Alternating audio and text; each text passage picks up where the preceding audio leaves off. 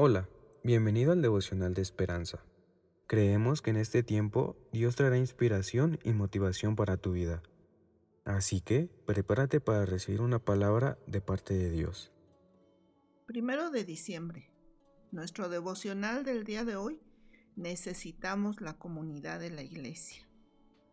No dejemos de congregarnos como algunos tienen por costumbre, sino exhortémonos Hebreos 10, versículo 25.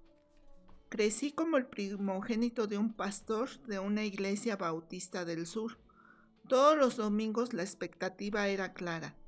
Tenía que estar en la iglesia. ¿Alguna excepción? Tal vez sí tenía mucha fiebre, pero la verdad es que me encantaba ir y hasta fui algunas veces con fiebre. Sin embargo, el mundo ha cambiado y la gente no va a la iglesia como antes. Por supuesto, la pregunta rápida es ¿por qué? Hay muchas respuestas.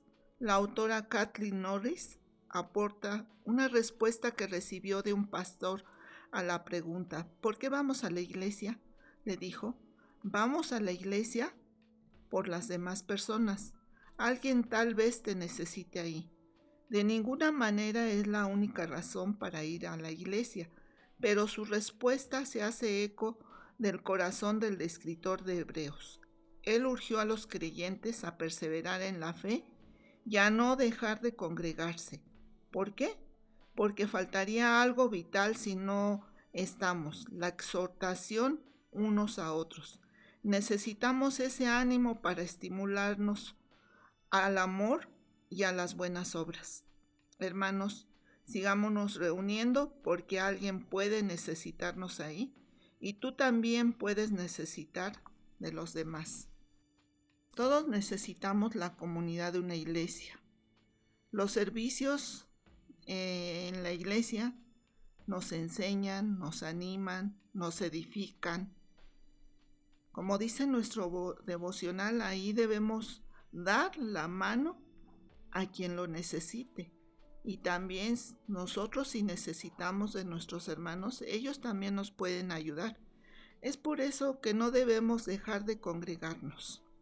Mi oración es, Padre Celestial, Señor, gracias por tu gracia, por tu amor, diseñada para todos nosotros, para todo el mundo. Oro, Señor, porque no dejemos de congregarnos, que nos sigamos reuniendo, animándonos, ayudándonos unos a otros hasta que sea el día en que tú regreses o nos acerques a nuestra verdadera casa, que es junto a ti. Gracias te damos, gracias te doy, Señor, en el poderoso nombre de Cristo Jesús. Amén. Esperamos que hayas pasado un tiempo agradable bajo el propósito de Dios. Te invitamos a que puedas compartir este podcast con tus familiares y amigos para que sea de bendición a su vida. Puedes seguirnos en Facebook, Instagram y YouTube como Esperanza Tolcayuca. Hasta mañana.